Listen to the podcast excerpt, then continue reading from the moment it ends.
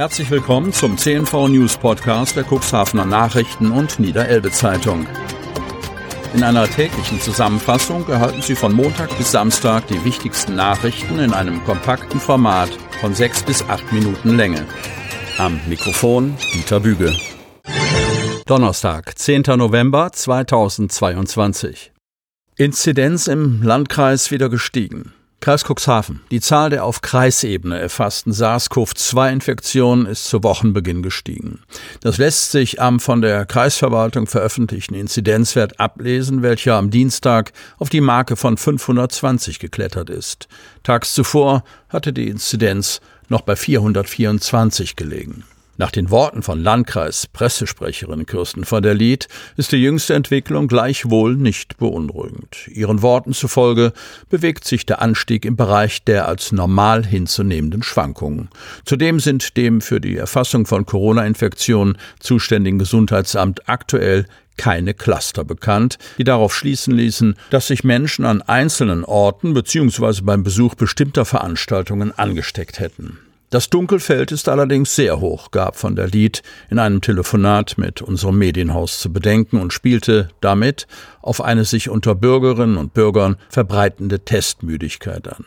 Bundesweit hatten Mediziner bereits in den Sommermonaten von einer um sich greifenden Sorglosigkeit gewarnt. Bei eher unspezifischen Symptomen wie Erkältungszeichen verzichteten mehr und mehr Leute darauf, den eigenen Status mit einem Antigen-Schnelltest zu hinterfragen. Im selben Atemzug wies Kreissprecherin von der Lied noch einmal auf die sich aus einem positiven Schnell-Selbsttestergebnis ableitenden Bürgerpflichten hin. Offiziell ist in so einem Fall jeder verpflichtet, einen PCR-Test zu machen, sagte von der Lied zur geltenden Verordnungslage. Offenbar kommen längst nicht alle betroffenen Personen im Kreis dieser Vorgabe nach, selbst wenn sie sich einer Corona-Infektion bewusst sind und obwohl der im Labor ausgewertete PCR-Test nach vorherigem Positiv-Schnelltest bekanntlich kostenlos durchgeführt wird. Potenziell Infizierte müssen sich darüber hinaus weiterhin in häusliche Isolation absondern, solange zumindest bis ein negatives PCR-Testergebnis vorliegt.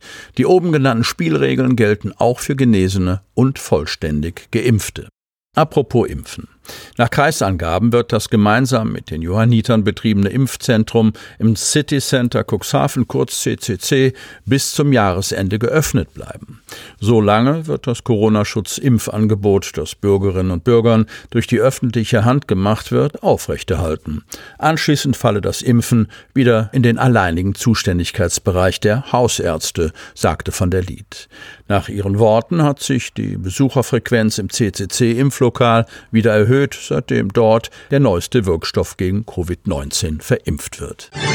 Mülltonnen erneut in Brand gesetzt. Cuxhaven. Bereits Ende Oktober hatte ein Altkleidercontainer in Cuxhaven gebrannt. Jetzt wurden weitere Mülltonnen im Stadtgebiet in Brand gesetzt, wie die Polizei am Mittwoch mitteilt. Unbekannte haben in der Nacht zu Mittwoch zwischen 1.40 Uhr und 2.10 Uhr zwei Mülltonnen in der Wulfhagenstraße in Cuxhaven in Brand gesetzt. Das teilt die Polizei mit. Demnach brannten eine Restmülltonne und ein Müllcontainer. Polizeibeamte löschten die Restmülltonne. Bei der Brandbekämpfung des Müllcontainers war die Feuerwehr Cuxhaven im Einsatz. An beiden Einsatzorten konnte laut Polizei ein Übergreifen der Flammen auf Gebäude, Fahrzeuge oder andere Gegenstände verhindert werden. Der Sachschaden beträgt etwa 500 Euro. Erinnerung an die Reichspogromnacht. Cuxhaven. So fern und doch so nah. Vor 84 Jahren brannten am 9. November in Deutschland die Synagogen. Eine Mahnung dafür, zu jeder Zeit wachsam zu bleiben und gemeinsam Rechtsextremismus und Menschenverachtung entgegenzutreten.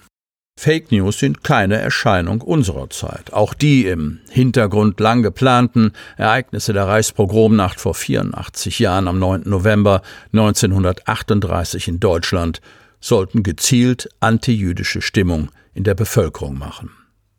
Die fürchterlichen Taten von damals sind nicht zu begreifen. Wie konnte ein Gemeinwesen, das geordnet, gesittet und gebildet war, so verrotten?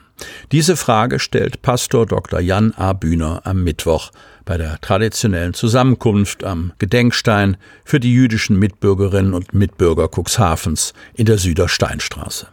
Über 50 Personen kamen auf Einladung des SPD-Ortsvereins Cuxhaven und der Martinsgemeinde zusammen. Unter ihnen eine zehnte Klasse des Amandus Abendroth Gymnasiums mit ihrem Lehrer Martin Kliebe. Das Miteinander der Generationen am Gedenkstein hob Sascha Harre, stellvertretender Vorsitzender des SPD-Ortsvereins, besonders hervor. Gerade mit Blick auf das Abschneiden der AfD bei der Landtagswahl, das es notwendig mache, aufzustehen und sich gegen Hetze aufzulehnen. Wir haben die Kraft in Cuxhaven, das zu verhindern, was damals entstehen konnte, indem wir jeden Tag gemeinsam für Demokratie und Frieden streiten. So Oberbürgermeister Uwe Santje. In einem Rückblick machte er die Perfidie der damaligen menschenverachtenden Übergriffe deutlich, die es plötzlich so einfach werden ließ, Menschen allein wegen ihrer Herkunft oder ihrer Religion als unwert abzustempeln. Diese Stimmungsmache werde jetzt wieder gezielt gestreut, teilweise unter dem Deckmantel von Demonstrationen. Lassen wir diese Spaltung der Gesellschaft nicht zu, appellierte Santja, froh über das überparteiliche Netzwerk vieler für das Gemeinwesen aktiver Menschen in Cuxhaven. Wir müssen die Demokratie wahren, betonte auch ein Zehnklässler des AAG.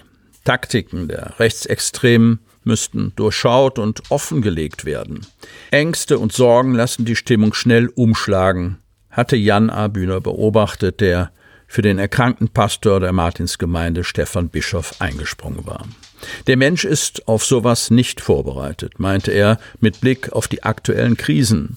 Er muss immer wieder daran arbeiten. Wir brauchen viele Leute mit dem Mut, ihren Mund gegen Rassismus und Hetze aufzumachen. Sie hörten den Podcast der CNV Medien. Redaktionsleitung Ulrich Rode und Christoph Käfer. Produktion Win Marketing, Agentur für Text- und Audioproduktion.